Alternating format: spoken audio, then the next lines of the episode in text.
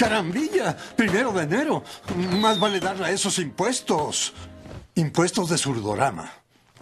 Mm, veamos, tinta de caja registradora. Bueno, eso sí es gasto de trabajo. Eh, mm, bueno, pero la verdad disfruto mucho su olor, así que mejor no arriesgo. Papi, ¿para qué son los impuestos? Uy, pues para todo. La policía, los árboles, el sol y hasta para los pícaros que no les gusta trabajar. Benditos sean. Neddy, son 8.45. Ya va a abrir la oficina de correos. ¿8.45? ¿Y yo aquí parroteando como si fueran las 8.35? Oh, olvido las mentas.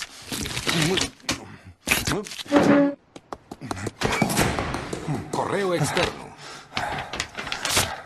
Hola amigos, aquí Joe del CC Podcast y bienvenidos nuevamente a uno de mis soliloquios, específicamente el que hacemos siempre a fin de año. Primero que nada, desearle un feliz año nuevo a todos nuestros seguidores, escuchas y gente que pues ha estado siguiendo al CC Podcast desde ya hace unos años. Igual como cada semana que no se nos olvide mandarle saludos a todos nuestros CC cuates en Comentemos Cómics Cabrones, el mejor grupo para hablar de cómics en todo Facebook. Y también a nuestros amigos David, Carlitos Roldán, Quetza, Etzel, Enrique Hurtado, Toño Pérez, Gabo Velázquez, Alberto Morales, Javier Ramos, Joaco Enro, a Jen, saludos, también a Chinaski y a Don Armando de los Marveleños México Oficial, Víctor Pérez Pérez también que no se nos olvide, Dave Odinson, a Sergio Hernández, el alumno más aventajado de Charlie, a Spidey 2099 saludos hasta Twitter y a Edgar Vázquez hasta Texcoco. De igual manera y antes de que se me olvide, mencionarles que ya regresamos con el CC Podcast esta próxima semana y nuestro primer episodio del año va a ser ya el ya acostumbrado episodio de Las Calacas de Oro. Vamos a ver en qué terminaron todas estas encuestas que hicimos durante el mes de diciembre para premiar lo mejor y lo peor de este 2023 en cuanto a cómic y cultura geek, así que no se lo pierdan.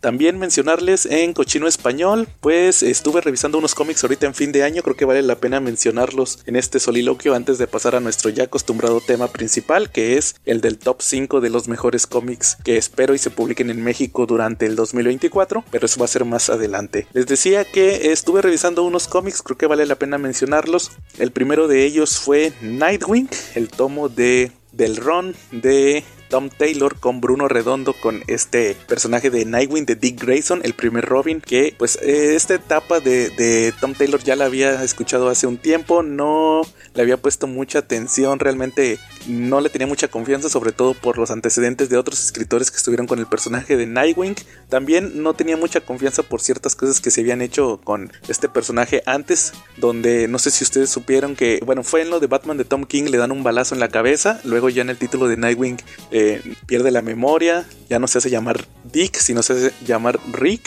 y se vuelve creo que taxista y luego no tenía memoria. Sí, se, es una etapa muy extraña que, tuvo el equipo anterior de Nightwing. Aquí Tom Taylor pone prácticamente un punto y aparte. Eh, eso me gustó mucho. Es como que a la par de la etapa de James Tinion ya que mencionan ahí mucho la muerte de Alfred, le deja su herencia a Nightwing y pues les voy a spoilear un poco el número uno de, este cómic, ya que Barbara Gordon decide irle a dejar eh, su parte del testamento a Nightwing. Cuando lo lee se da cuenta que Alfred también era multimillonario casi a nivel de Bruce Wayne. De hecho, menciona ahí el testamento que Alfred recibió por ser el, guardián de Bruce cierta cantidad de acciones de Industrias Wayne, nada más que él las invirtió, no se las gastó en batiequipos y por eso era un millonario también, independientemente de que pues a él le gustaba mucho ser el mayordomo de Bruce Wayne. Entonces al final decide dejarle su herencia a su otro hijo, a Dick Grayson, y pues le deja todo su dinero. Aquí Nightwing se queda pues prácticamente perplejo de no saber ahora qué hacer. Y durante este cómic vamos a estar viendo cómo está en Bloodhaven, tiene ciertos problemas con uno de los personajes que son los jefes mafiosos que es Blockbuster, además de que otros personajes están ahí interviniendo, también se encuentra con otra hija de Tony Zuko, el asesino de sus padres, pero va a tener ahí un, giro en la historia muy, muy interesante. Y al final pues decide Nightwing que va a aceptar el dinero, todo esto pasa en el número 1, les digo, estos primeros seis números de Tom Taylor se me hicieron buenísimos, me gustó mucho, no solamente creo que eh, se alaba mucho el arte de Bruno Redondo, no solamente eso fue lo que me llamó la atención, porque sí es muy bueno, muy dinámico para la acción, ha ganado premios Eisner, les digo, este año incluso se ganó 1. Acaba también este año de tener un número experimental donde todo era en primera persona, lo que ocurría en el cómic. Les digo, creo que fue una gran combinación Tom Taylor con Bruno Redondo, pero sobre todo creo que les voy a alabar en esta ocasión el guion. ¿Por qué se los digo? Porque creo que la historia es muy buena. Me gusta mucho esta dualidad que hace con Batman. Creo que siempre debe de quedar muy marcado que Nightwing no es Batman independientemente de que fue entrenado por él. Es un personaje muy diferente. Creo que solamente los grandes escritores de cómic pueden hacer esto. Mostrarnos que Nightwing es un gran personaje muy relacionado con Batman, pero muy diferente. Creo que eh, vale la pena mucho la historia por esto, por todo esto que nos mencionan de, de cuál es el punto de vista, el punto de vista de Dick, de qué va a hacer con este dinero. No se lo va a gastar en trajes, en, en armaduras, en vehículos, sino que él quiere arreglar la ciudad de otra forma. Y aquí en este primer volumen lo vamos a ver muy claramente. Se queda en un cliffhanger, no así vital, pero creo que deja las puertas muy abiertas para cuando se publique el segundo. Va a ser muy esperado, ya que en lo personal si quiero saber más de este título de Nightwing de Tom Taylor y Bruno Redondo. Creo que vale muchísimo la pena. Y el otro cómic en cochino español que tuve oportunidad de revisar fue nada menos que Prodigy. Aproveché ahí un descuento de Panini que tuvo en Navidad para pedir unos hardcovers del Miller War y de otros títulos ahí de Panini y pues escogí este de Prodigy que es de obviamente de Miller con nada menos que Rafael Albuquerque, el dibujante de American Vampire. Aquí esta historia nos va a presentar a un genio que se llama Edison Crane. Se menciona que es el hombre más inteligente del mundo, es un empresario, constructor, inventor, científico, les digo, prácticamente es el hombre perfecto. Aquí lo, que nos, aquí lo que nos mencionan es que él resuelve muchos problemas a la vez, es una especie de Sherlock Holmes también, tiene así una mentalidad eh, dividida donde pone así a, versiones de él en su mente a trabajar en diversos problemas, está jugando ajedrez, muy al estilo de lo que vimos con Lex Luthor en, en Red Son, aquel cómic que curiosamente también es de Mark Miller. Entonces aquí lo que vemos es que de repente llega un agente de la CIA con Edison Crane y le menciona que pues que ahí viene una invasión de una tierra paralela, que viene una gente de otro universo a invadir la Tierra y que tienen que evitarlo. Entonces, pues durante este cómic vamos a ver cómo Edison va a empezar a investigar todo esto. Lo que les puedo decir de este cómic también es que el arte de Rafael Albuquerque, yo no soy tan fan de él, la realidad es que nunca fui fan de American Vampire, independientemente de que era de Scott Snyder, que tampoco es santo de mi devoción y que fue muy popular el cómic, pero creo que el arte queda muy bien. Los personajes eh, se plasman muy bien en el arte, me gusta mucho cómo dibuja la dualidad entre hombres y mujeres, creo que es, muy interesante, las chicas también son muy sexys, todo lo que ocurre con los planos de los escenarios, las, escenas de acción también le quedan muy bien, hay, hay unas muy interesantes donde prácticamente vemos que Edison Crane es todo un Sherlock Holmes, un James Bond, todo, prácticamente todo lo puede este personaje. Realmente yo pensé que me iba a caer muy mal. Simplemente compré el cómic y lo compré barato para, pues simplemente para ver si me gustaba o no me gustaba la historia. Ya había conocido al personaje en el crossover de Big Game, no había leído su historia y dije, pues vamos a leerlo a ver qué tal está. Y por lo menos este primer volumen creo que me gustó mucho. La historia se me hizo muy divertida, muy entretenida y pues deja muy bien parado a este personaje. Creo que también hay ahí un volumen 2, todavía no lo he leído, lo voy a checar primero digital simplemente para ver si lo compro o no, ya que me mencionaban que tiene ciertas contradicciones con lo que se presenta en Big Game o algo así me dieron a entender, así que pues primero vamos a revisar este volumen 2, creo que ha sido uno de los títulos que más me ha gustado del Miller World y de una vez les adelanto, estoy planeando otro soliloquio donde preparándonos para el Big Game ya publicado en México por Panini, pues vamos a revisar los mejores cómics del Miller World, así que estén pendientes en unos meses para revisar este soliloquio. Pasando al caso de las series de televisión, tuve oportunidad de ver varias ahorita que estuvimos en Azueto, pero una de las que más me llamó la atención, obviamente creo que fue de lo que más se habló por parte de la comunidad de lectores de cómic, fue nada menos que la segunda temporada de What If esta serie que ustedes conocen de Marvel que se publica en Disney Plus donde pues estuvimos viendo pues la representación de estos cómics clásicos donde vemos qué pasaría si de hecho es el nombre que tiene la serie aquí en Latinoamérica el personaje del Watcher que es interpretado por Jeffrey Wright el cual pues todos lo ubican por Westworld y por la película de Batman él era el teniente Gordon pues ya tuvo su segunda temporada. Eh, realmente para mucha gente la primera quedó muy alto a mí se me hizo regular y pues esta segunda temporada también tuvo pues sus momentos. En sí no quisiera mencionarles tanto ya que quisiera también esperar a que estén mis compañeros Charlie y la Calaca para hablar bien de todo esto de What If, pero en sí les puedo mencionar que hubo 8 episodios, 9 episodios, perdón, y les puedo mencionar que mis favoritos fue el de qué pasaría si Peter Quill atacara a los Avengers. Eh, fue el de los Avengers de los 80s. Ese episodio les puedo decir me gustó mucho, pero creo que se pasó la continuidad de las películas por el arco del triunfo. Ahí tuvo ciertos detalles como por ejemplo la versión de Marvel de esta Wendy Lawson, que se supone que ahí ya era una viejita y acá la ponen bien buenota. También Hank Pym creo que no se comportó tal cual como nos mostraban en las películas. Este odio que le tenía a Shield, creo que reaccionó muy rápido a todo este tema de Peter Quill. Y sobre todo creo que la fumada más grande, el hecho de que apareciera el soldado del invierno, creo que sí, de que Gorbachev lo mandó para que ayudara, y sí fue una fumadota que ocurriera todo eso. Después pues tuvo el episodio de Navidad, que fue el de Happy Hogan, donde obtiene poderes de Hulk,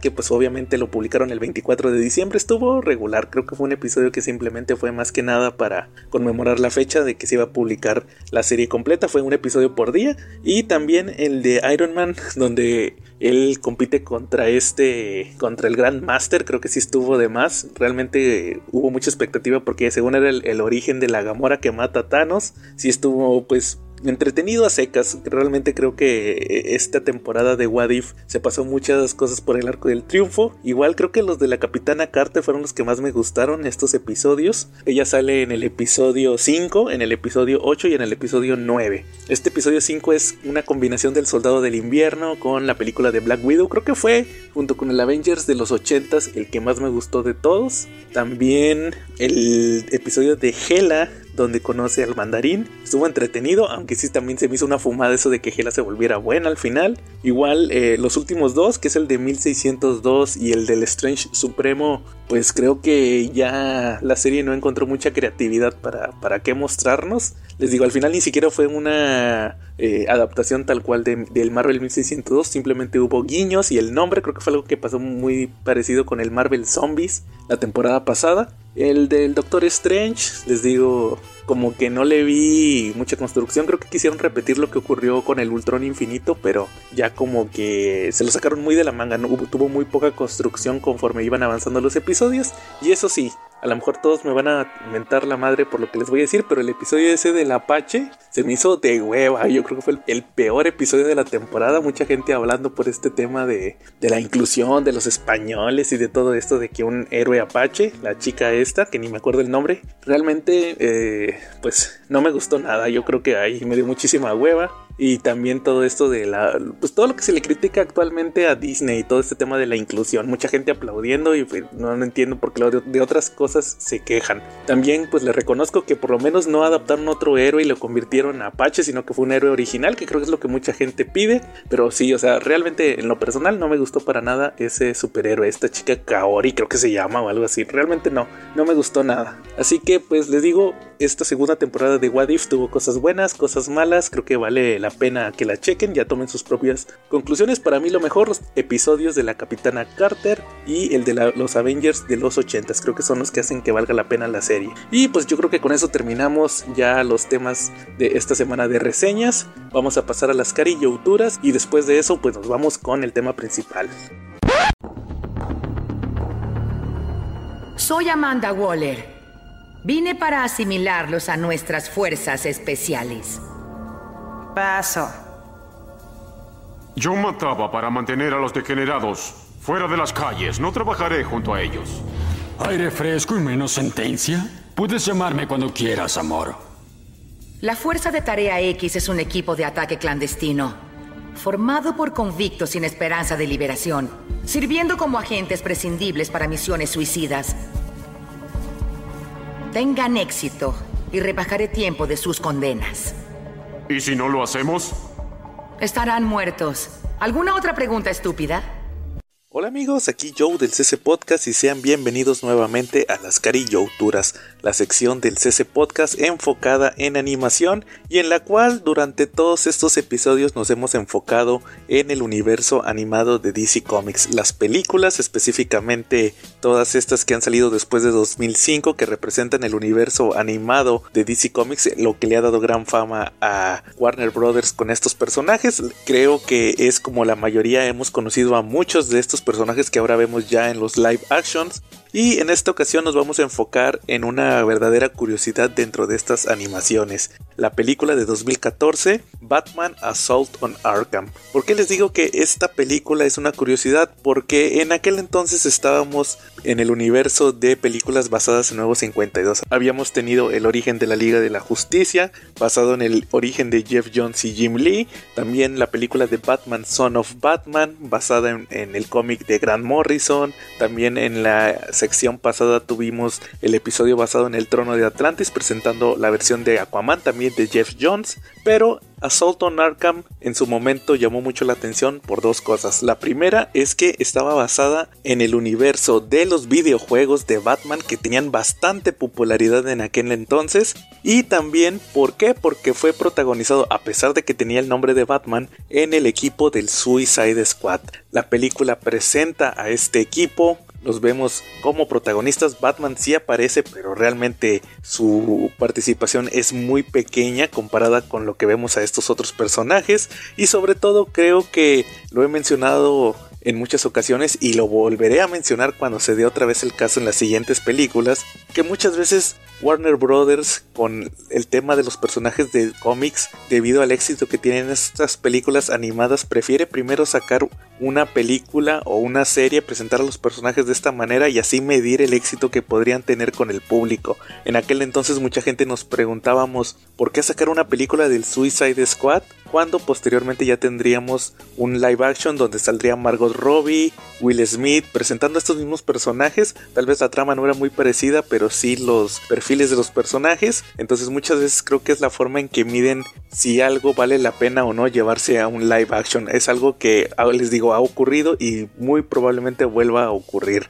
Esta película fue dirigida por Jay Oliva y Ethan Spalding. Jay Oliva lo hemos mencionado, director de las películas de Dark Knight Return, se le da mucha confianza por este hecho dentro de las películas animadas, va a estar en muchos proyectos de esta época que son los basados en Nuevo 52 y también Ethan Spalding, lo mencioné en las secciones anteriores, director de Son of Batman, director de Trono de Atlantis, realmente uno de estos directores que le encargaron el proyecto mientras Jay Oliva trabajaba en los otros, entonces pues cumplidora en el caso de la dirección. También escrito por Hit Corson, el mismo escritor que hizo El Trono de Atlantis, son contemporáneas, entonces pues me imagino que ahí estuvo trabajando simultáneamente en ambos guiones. En sí creo que uno de los elementos más importantes de esta película es el cast de voces. Kevin Conroy como Batman, el ya fallecido Kevin Conroy. Pues saben ustedes que aparte de ser el Batman de la serie animada, también era el Batman de estos videojuegos de Arkham. El que no regresa aquí es Mark Hamill, ya que recuerden que él era el Joker de también del universo Arkham. Aquí está un tal Troy Barker haciendo el papel del Joker. Eh, su entonación de voz me recuerda mucho al de Mark Hamill, prácticamente lo estaba imitando. Yo creo que quisieron darle una coherencia a que fuera un Joker como ese, más bien como es el Joker de, de los videojuegos, pues como que querían que sonara igual al de Mark Hamill. Igual también vale la pena mencionar a Neil McDonough, el cual fue el actor que interpretó a Deadshot. Este actor está muy relacionado con los cómics. Él salió en las películas de Capitán América, él era Pat Dugan de estos de los Howling Commandos y en DC ha aparecido en el universo de Arrow, en el famoso Arrowverse, él era Damian Dark un hechicero que estuvo en la serie de Flash, en la serie de Arrow y en Legends of Tomorrow. Entonces él tiene contrato con Warner, en ese mismo tiempo estaba saliendo en las series, por lo cual pues no me parece algo raro que lo hayan jalado para la película y interpreta a Deadshot, a Floyd Lawton, el personaje que posteriormente haría en el live action Will Smith. También aquí vamos a tener a Hayden Walsh interpretando a Harley Quinn. Ella estoy viendo que sus personajes más representativos es la dulce princesa de Hora de Aventura y Starfire en la serie de Teen Titans. Entonces pues ya es una de cierta manera veterana en el tema de las voces. Aquí interpreta a Harley, que es uno de los personajes protagonistas de esta película lo cual me resulta medio extraño que no hayan llamado a Tara Strong, que es la que usualmente interpreta a Harley. Yo creo que también quisieron no repetir tanto eh, la voz, sino darle como una especie de variaciones, sobre todo porque no es la Harley clásica, esta es una Harley basada en, los videojuegos de Arkham. También otro personaje que creo que vale la pena que se los mencione es CCH Pounder, una actriz que si ustedes así la, identifican por nombre, pues las felicito porque yo realmente no sabía quién era hasta que vi su foto. Es una actriz que sale en, mil series. Yo la vi últimamente en La Ley y el Orden Unidad de Víctimas Especiales. Es una abogada que sale ahí a veces y aquí ella interpretó a Amanda Waller. Es la versión de Amanda Waller, la clásica. Ella pues está dirigiendo obviamente al Suicide Squad en estas misiones. Y me, gustó mucho que esta actriz interpretara. De hecho, hasta incluso ya podría ser un live action de, de Amanda Waller. Igual también una curiosidad que creo que vale la pena mencionarles es que aparece Black Spider, un personaje que era villano de Batman, que estaba basado de cierta manera en Spider-Man. De hecho, yo lo conocí en la serie de Young Justice. Ahí sí era un vil plagio de Spider-Man. Y aquí lo interpreta nada menos que Giancarlo Esposito, Gustavo Fring de Breaking Bad. Me sorprendió mucho verlo actuando en esta película animada. Ya pasando al tema de la trama, pues esta película de Suicide Squad toma ciertos elementos clásicos del equipo, se van a infiltrar a Arkham para cumplir una misión, pero está muy basado en el equipo de Suicide Squad que conocimos en lo que viene siendo la etapa de nuevo 52. Vemos como en el equipo, como se los mencioné ahorita en el cast de voces, está Harley, está Deadshot, que de hecho aquí los ponen como en una cierta relación tóxica, como se les dice ahorita, y eso era algo, novedoso que se presentaba cuando salió esta versión del Suicide Squad con Harley, que ella tenía cierta obsesión con Deadshot, tienen una entre comillas relación, y aquí lo, lo, tratan de repetir, lo tratan de plasmar, ya después en el live action ya no fue tan obvio, se fueron más por el tema de que Deadshot estaba más obsesionado con el tema de proteger a su hija y Harley pues con su obsesión con el Joker. Aquí sí son muy explícitos en el hecho de que tienen incluso una relación física, pero después de analizarlo realmente creo que les digo al final esto fue un experimento fue ver si el Suicide Squad jalaba y sí sí funcionó porque después se trajo ya en live action y ya tuvimos incluso dos películas la película de Assault on Arkham nos va a presentar cómo Amanda Waller está detrás de el Riddler. El Riddler es atrapado por Batman, este Batman que les digo que es el de los videojuegos, se lo lleva a Arkham y entonces Amanda Waller decide armar al Suicide Squad para ir a capturarlo. Ella los recluta a todos, algunos ya son veteranos, otros son nuevos, no han trabajado nunca para ella y pues les da las reglas básicas del equipo. Van a hacer la misión, les van a rebajar años si sobreviven y aparte tienen una bomba en el cuello, así que si se portan mal los va a asesinar. La misión en sí es buscar al Riddler ya que él tiene información, los archivos de todos los agentes que han trabajado para el Suicide Squad, entonces Amanda Waller tiene miedo que esta información sea de carácter público, por lo cual hay que conseguir el bastón, el bastón que es un signo de interrogación del Riddler para poder obtener esta, es una USB que tiene ahí donde tiene guardada toda esta información, todos estos archivos. El equipo llega a Ciudad Gótica, se comunican con el pingüino, que les digo son las versiones del videojuego de Arkham. Este hace el trato con ellos, les da municiones, les da provisiones también. Al final el plan es que Harley va a robar una juguetería, Batman llega y la arresta y el equipo se infiltra en el asilo Arkham para poder tener acceso al Riddler. Obviamente es el Suicide Squad, es Amanda Waller, entonces va a haber muchas traiciones. Parte del equipo, que creo que es lo que no les he mencionado, aparte de Deadshot, de Harley Quinn de, y de Black Spider, está el Capitán Boomerang, King Shark, que ya lo vimos también en la película de James Gunn, y Killer Frost. Esta última es uno de los personajes más interesantes, tiene ahí una interacción con King Shark, aparte también Amanda Waller le da una misión secreta que es que en realidad no quieren encontrar la información del Riddler, ella va a ir a terminarlo, va a irlo a asesinar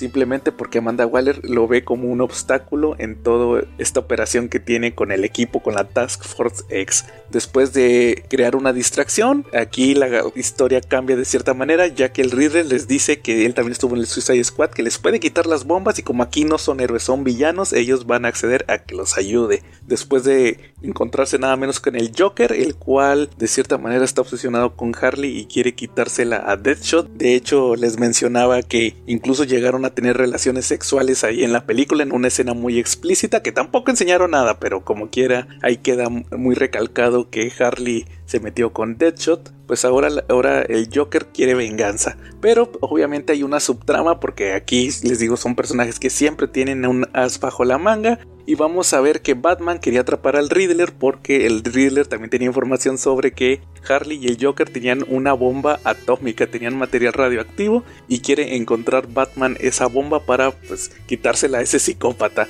Entonces todos estos personajes se van a meter al asilo Arkham, vamos a ver cómo se empiezan a traicionar.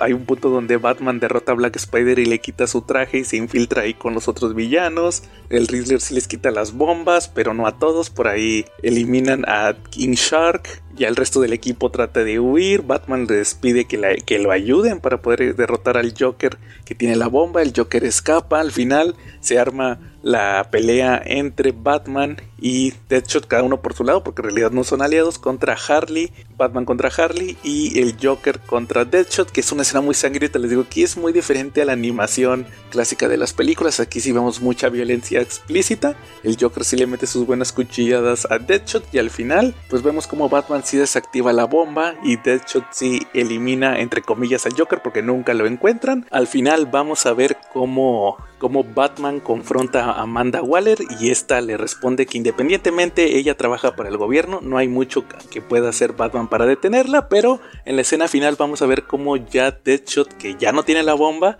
está a punto de eliminar a Waller desde otro edificio con un rifle de francotirador. Entonces es una película muy interesante, un gran ejercicio como se los dije, experimentando, creo que la aceptación que tuvo el, el filme fue muy positiva, todo esto hizo al final que decidieran sacar también al Suicide Squad en un live action y mostrar que también pueden hacerse películas con villanos, que creo que es algo que ahorita es muy llamativo. en sí, creo que no hay algo más que pueda agregarles de Batman Assault on Arkham, salvo que si no la han checado, se los recomiendo mucho. De hecho, ahorita ya hay un videojuego que es el de Kill the Justice League, que también es del mismo universo, el universo de Arkham. No creo que sean las mismas versiones de los personajes, pero si quieren ver dónde surgió toda esta idea del Suicide Squad dentro del universo de Arkham, pues pueden checar esta película. Y pues prácticamente con eso terminamos el video de las Cari duras del día de hoy. Estén al pendiente con las próximas películas, ya que en este 2024 vamos a seguir revisando todas estas películas animadas de DC Comics que tanto nos gustan. Sin más por el momento, aquí estuvo Joe y nos vemos en la próxima.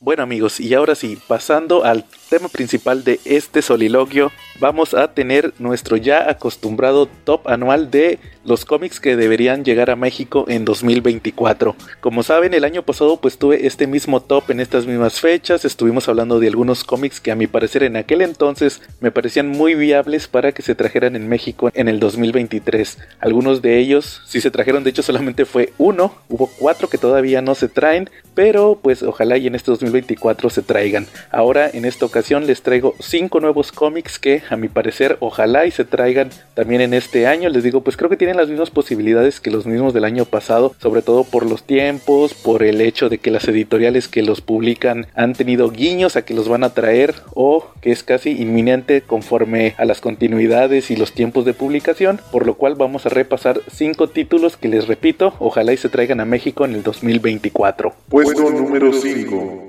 El primero de este top que les voy a platicar va a ser un cómic que Curiosamente se me pasó en el top del año pasado. No recuerdo muy bien por qué no lo incluí. Probablemente porque Smash sí había dicho que lo iba a traer. Creo que era algo casi inminente. Pero pues al final, como saben, ya la editorial dejó de publicar cómics, ya no trajo nada de DC, que era la editorial que le quedaba. Pero tampoco recuerdo si ya Panini, que ahora publica DC Comics, ya ha dado algún indicio de que sí lo va a traer a México en este 2024. Pero pues ojalá y sí lo haga. Entonces les estoy hablando en esta ocasión de Flashpoint Beyond. Si ustedes no han leído este título, Flashpoint Beyond es, como el nombre lo indica, la secuela del famoso Flashpoint, este evento del 2011 donde Flash reinició el universo DC que trajo a los nuevos 52 a la vida para bien y para mal de este hecho, pero ahora ya 11 años después, este título se publicó en 2022. Jeff Jones ahora nos traía la secuela de este título. Más que una secuela, me parece que era como una especie de epílogo. Recuerden que estaba muy próxima a la película de Flash, también como que no festejó, yo creo que fue por temas de pandemia el décimo aniversario de este evento, tuvieron que pasar 11 años para ver nuevamente este universo, además de que el Batman de Flashpoint, el Batman que era Thomas Wayne, se volvió un personaje muy utilizado en el universo DC,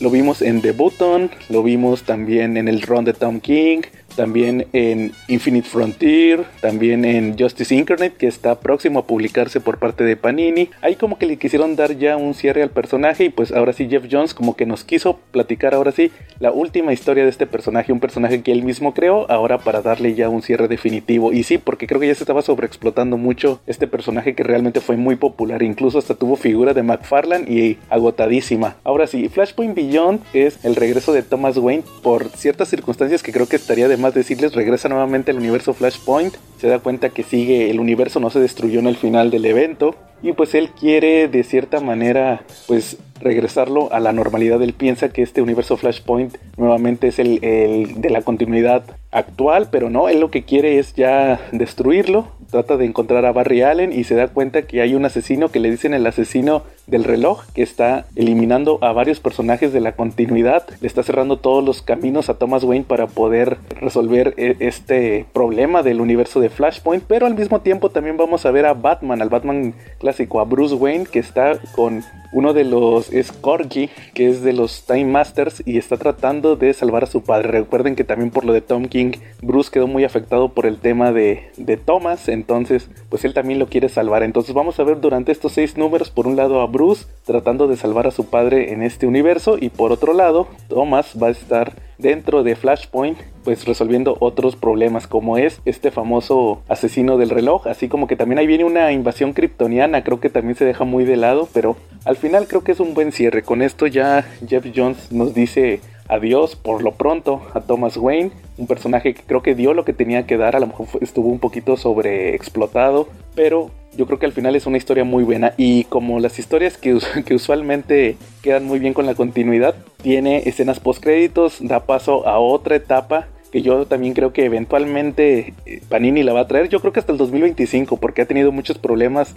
este universo de la Sociedad de la Justicia, que le llaman The New Golden Age, ha tenido muchos problemas, además de que pues Jeff Jones ya prácticamente se salió de DC, por ahí también hay otros temas con la secuela de Three Jokers y todo esto, entonces al final creo que en, en este tema Flashpoint Beyond es una excelente historia, ya todo lo demás que viene después va a estar complicado cómo se va a publicar editorialmente, esperemos y todo salga bien porque creo que pone las bases para unas ideas muy interesantes en el universo de DC Comics. Y eso sí, creo que lo único que no me gustó es que tuvo pistas otra vez para la secuela de Doomsday Clock. Y pues ya Jeff Jones y Gary Frank se salieron de DC, así que yo creo que ya jamás va a pasar eso. Entonces esa es la primera historia que incluyo en este top de lo que debería traerse a México en 2024, Flashpoint Beyond de Jeff Jones. Puesto número 4. Para la cuarta posición de este top decidí incluir un cómic que en sí ya se anunció que sí o sí va a llegar a nuestro país, pero creo que vale la pena recalcar que cuando salga vale la pena mucho comprarlo. Y estoy hablando de Conan, ahora publicado por la editorial Titan. Si ustedes no estaban enterados, hace unos años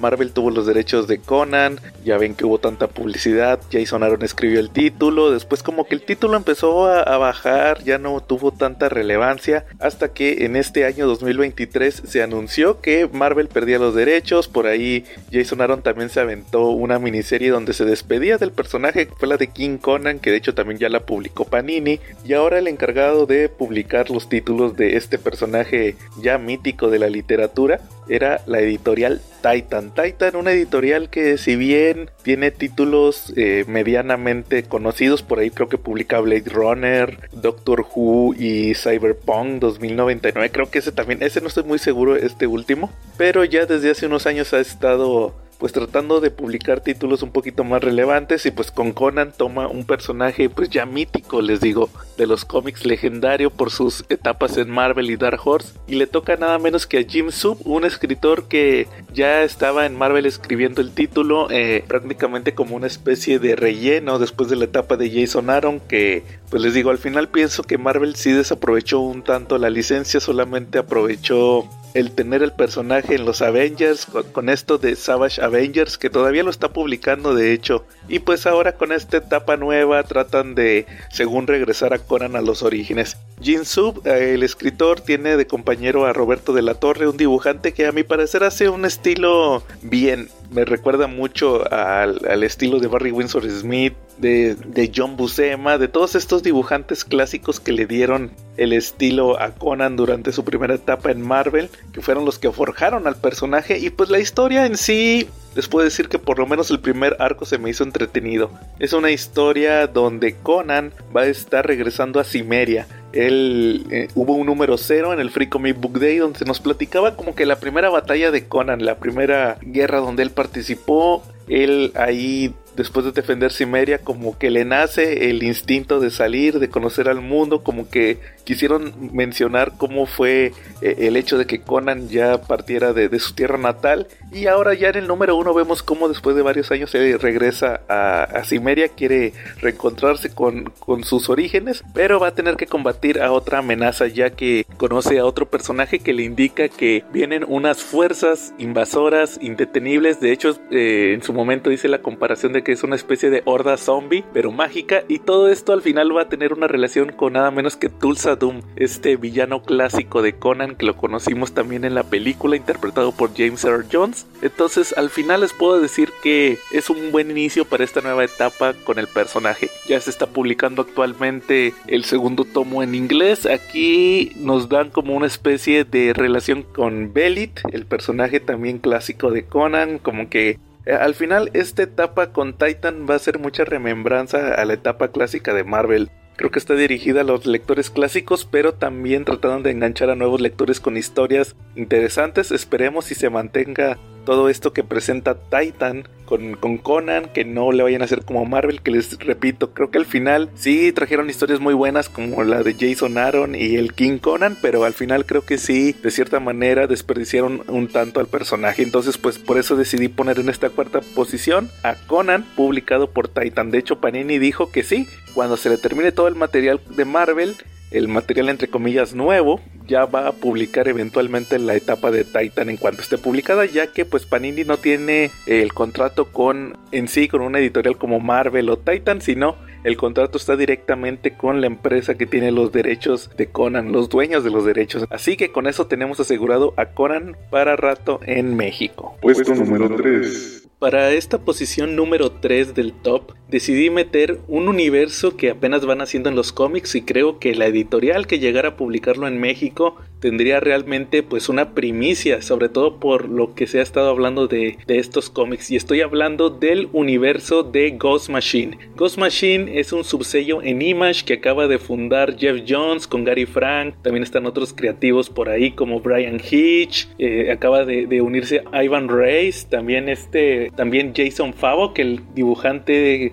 de Three Jokers y que también estuvo en Justice League con Jeff Jones. Es este nuevo universo que Jeff Jones decidió meter en Image. Antes se llamaba Mad Ghost, era un subsello donde estaba publicando estos cómics de Giger y Junker Joe, solamente que pues este año ya se anunció tal cual como que ahora se convertía en un nuevo universo metiendo a todos estos creativos, esta desbandada que tuvo DC Comics y pues ahora que iban a traer más títulos. Aquí yo les diría que creo que pues la editorial que lo trajera realmente creo que sería algo muy innovador tenerlo tan cercano con Estados Unidos y sobre todo por la calidad de las historias. En sí los títulos que han sido publicados todavía como Mad Ghost, todavía no como Ghost Machine. De hecho, Ghost Machine apenas va a empezar ahorita en enero de 2024. Pues han sido Giger y Junker Joe. Estas dos historias han sido escritas por Jeff Jones y con el dibujo de Gary Frank.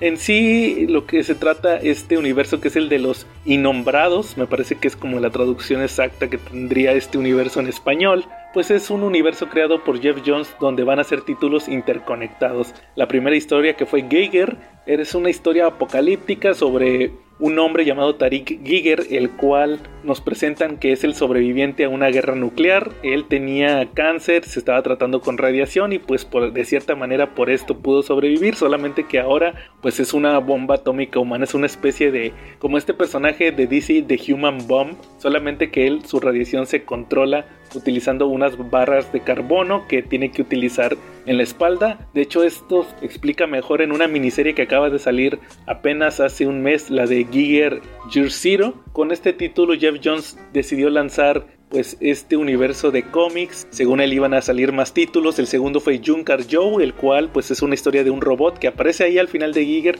pero nos tratan de mostrar que ha estado vigente desde los años 70, estuvo en Vietnam. Es una historia un poquito más amena por parte de Jeff Jones y Gary Frank.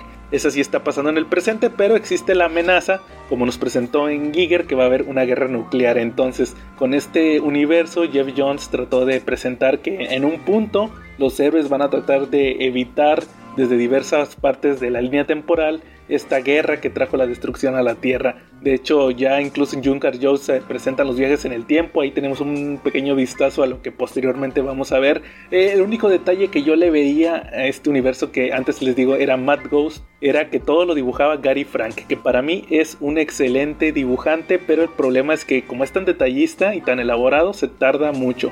Ahorita ya con esto de Ghost Machine, pues se dio la idea de que si van a venir más títulos, va a haber más artistas, Jeff Jones los va a estar controlando y esperemos que esto le dé un poquito más de velocidad al universo. Les digo, no es malo que se tarden en desarrollarse, solamente que creo que sí, ya una espera de años creo que era demasiada. Y pues ya con este anuncio en el, año de que a partir de ahorita en 2024 vamos a tener ya más títulos, de hecho ya viene uno que va a dibujar Brian Hitch, pues vamos a tener ya el desarrollo un poquito más, más rápido. También creo que otro punto importante de mencionarles de este universo Mad Ghost es que Jeff Jones anunció que ya le compraron los derechos por lo menos de esta historia de Giger, la historia posapocalíptica para una serie de televisión. Eso también acelera mucho las publicaciones y pues esperemos que, que si se creó esta editorial este subsello en Image, que la idea es de que los creativos tengan más libertad, que creo que es lo que siempre se ha mencionado en Image. Eh, creo que tiene un espíritu muy a los fundadores de la editorial, a McFarlane, Jim Lee, con todo este movimiento que hicieron en los 90 Ahora Jeff Jones trata de traer nuevas alternativas de cómics. Es un excelente escritor, a mi parecer ha traído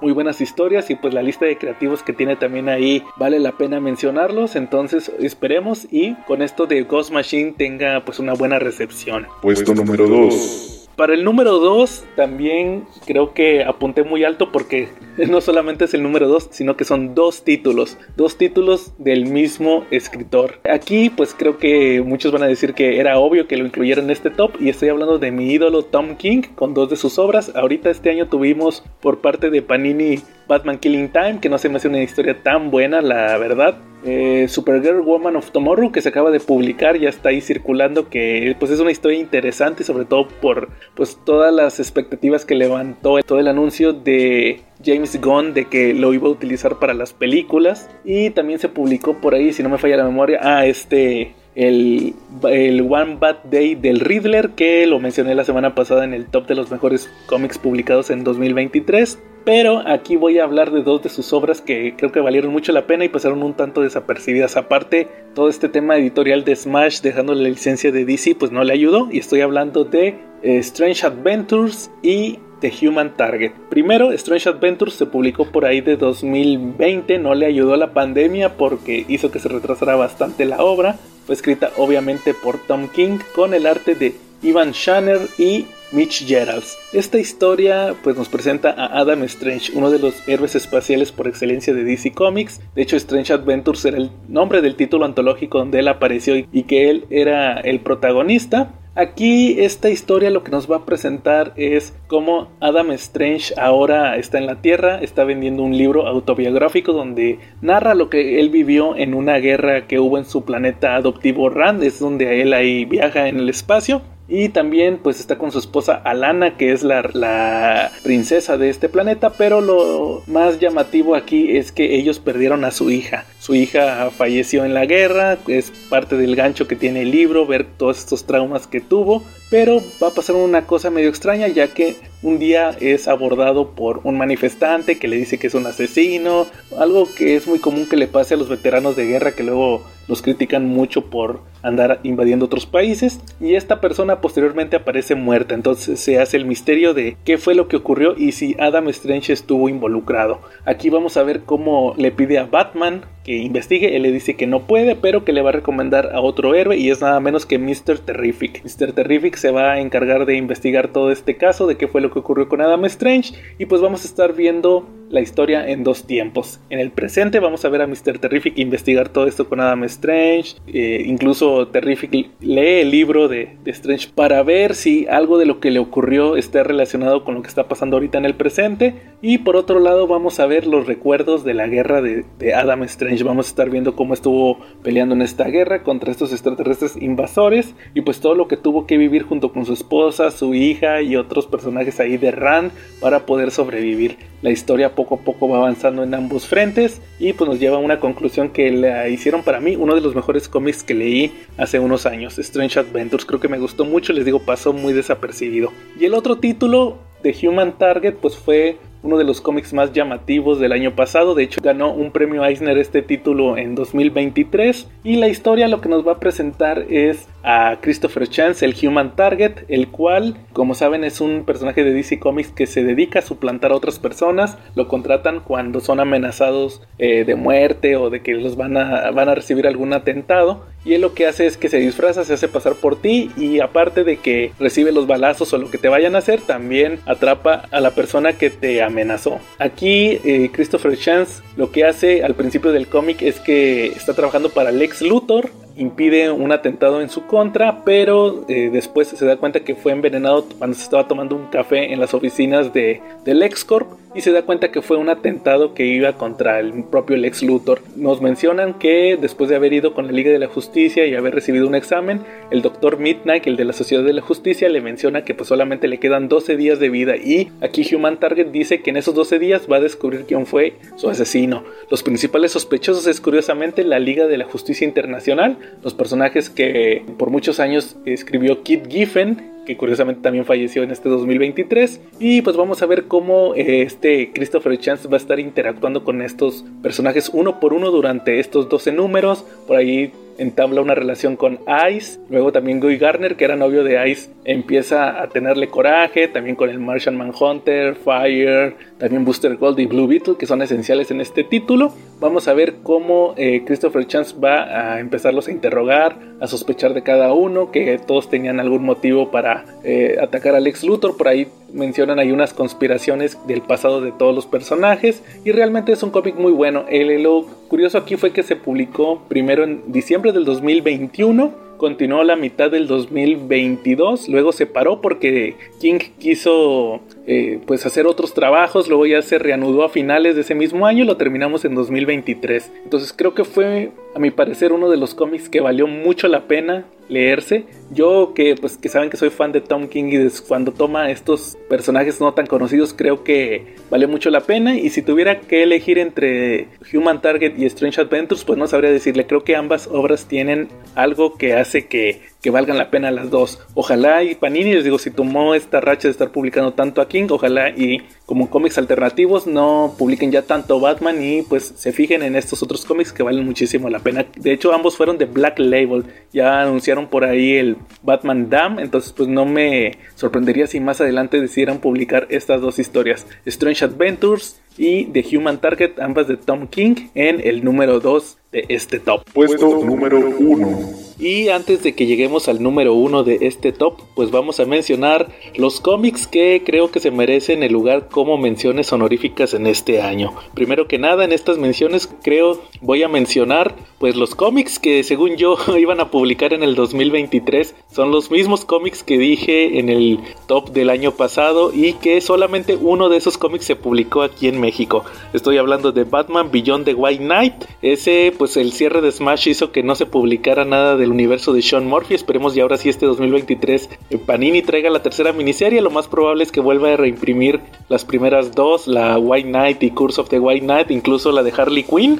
Pero pues habrá que esperar para ver esta tercera miniserie con el cierre, entre comillas, de este universo. Sean Murphy se va a ausentar un tiempo, dijo que va a enfocarse en otros proyectos. Y también sacó otra miniserie que fue la de Generación Joker, pero esa ya no lo escribió él, pero es del mismo universo. Entonces pues habrá que esperar para ver qué onda con ese cómic. Otro también que mencioné fue El Escuadrón Supreme de Mark Grunwald. Entonces ese cómic lo veo viable por parte de Parini si se pusiera las pilas con su famoso Hub. Esperemos, porque ese cómic sí es un Hub que debería tener todos. No lo publicó, lo más probable es que si lo llegara a sacar, lo va a sacar a, un precio muy elevado. ¿no? Yo le calculo ahorita con el precio que están manejando en los hardcovers, unos 600 pesos mínimo, ya que son 12 números. También Crossover, Crossover fue el único que sí se publicó, lo mencioné en el top anterior.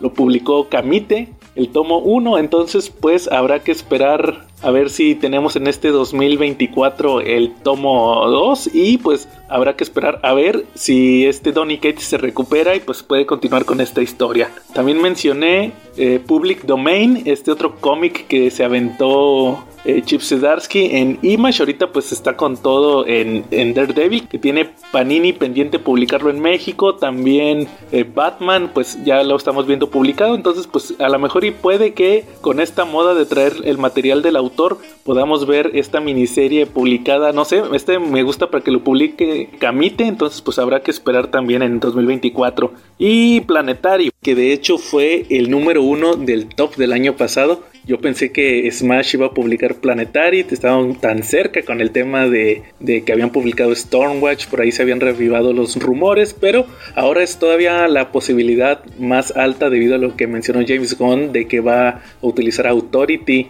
en la película de Superman. Entonces, pues probablemente lo veamos, pero hasta el 2025. Entonces, esas para mí son las menciones honoríficas de este año. También, ¿por qué no mencionar eh, Local Man? También otro cómic muy bueno que está publicando en Image Team Silly, creo que es una gran obra. Es de un superhéroe que tiene que irse a su pueblo natal y es un superhéroe que es odiado ahora por, por temas de relaciones públicas. Ese cómic lo recomendó Calaca ahí en el podcast por si quieren checarlo. Creo que también ese sería un buen agregado en estas menciones honoríficas. Y ahora sí, pasando al número uno de este top, ¿cuál para mí es el cómic que debería publicarse en México en 2024? Y pues de hecho creo que es algo obvio de mi parte. Como saben muchos, soy muy fanático de los cómics de Depredador. No he recomendado mucho el material que está publicando Marvel con el personaje porque pues no se me han hecho miniseries que sean excelentes. Revisé la primera miniserie que fue la del 2022, si no me falla la memoria, que pues se tardó mucho en ser publicada, tuvo mucha distancia con las de Alien, que ya Alien van como 6 o 7 miniseries, e, era muy cansado leerla eh, mes tras mes, esa primera miniserie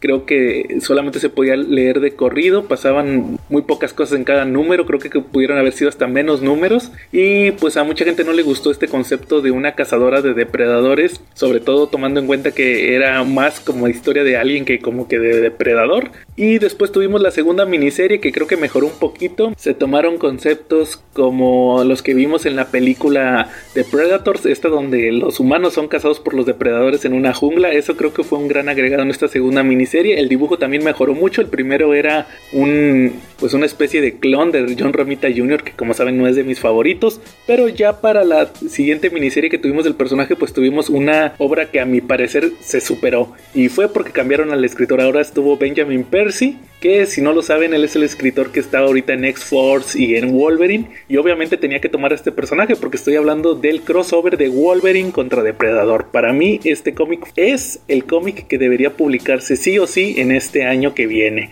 Wolverine contra Depredador es una miniserie de cuatro números publicada en Marvel, ha tenido ahí varios dibujantes, Ken Lashley, también estuvo por ahí Greg Land, aunque no soy tan fanático, creo que hizo un trabajo aceptable, y la historia nos va a presentar a un enfrentamiento entre Wolverine contra un depredador que llega a la Tierra justamente para cazarlo. Este enfrentamiento está pasando en el presente, pero conforme vayan avanzando los números vamos a estar conociendo varias etapas de la vida de Wolverine, su etapa que vimos en, la miniserie de Origin, su etapa que vimos en el equipo en el Team X, en, cuando estuvo en Arma X, cuando tenía este control por parte de, de la organización de Arma X, también cuando estuvo en Japón y cuando estuvo como miembro de los X-Men. Vamos a ver todos estos flashbacks de enfrentamientos que tuvo contra este depredador que prácticamente lo ha estado cazando durante muchos años. Wolverine obviamente por los temas de su memoria que manejaban en aquel entonces, algunos enfrentamientos los recordaba, otros no, pero siempre tenía que combatir a este depredador que estaba obsesionado con él.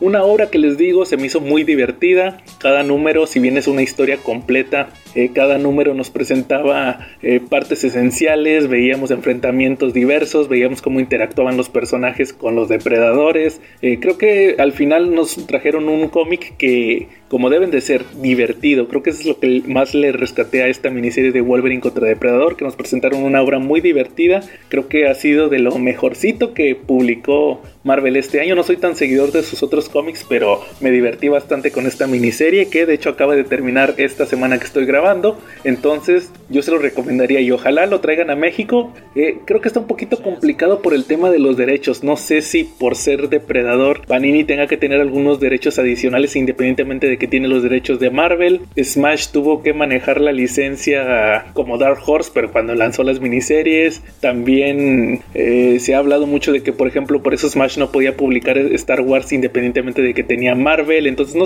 no estoy muy seguro cómo se manejan los derechos, pero yo creo que este cómic sería un hitazo si se publicara en este 2024. Igual les digo, al final el universo de Depredador, Alien, ahorita también que están manejando el planeta de los simios con estos cómics de 20th Century Studios que ya lo manejan como un subsello de Marvel. Creo que sería un gran añadido. Si no lo tiene Panini, pues ahí pueden aprovechar otras editoriales. Y cuando hablo de otras editoriales, pues digo Camite, pero lo veo muy difícil. Yo creo que es sí o sí Panini que lo traiga. Entonces, pues habrá que esperar para ver si tenemos Wolverine contra Depredador este año. Igual también todos los cómics que mencioné en este top, esperemos y ahora sí se traigan. Y pues prácticamente con eso terminamos el top 5 de los cómics que deberían publicarse en 2020 2024 en México. Espero y les haya gustado este top. Creo que fue un poquito más corto que el anterior que trajimos la semana pasada con los mejores cómics publicados en el 2023. Pero igual la idea es que según vaya avanzando el tiempo vayamos viendo qué se trae, qué no se trae. Y creo que son demasiados cómics como para abarcarlos en un solo top. Simplemente aquí son recomendaciones mías. Así que pues ojalá y los traigan. Creo que al final siempre es bueno recomendar un cómic y que más y más gente los lean.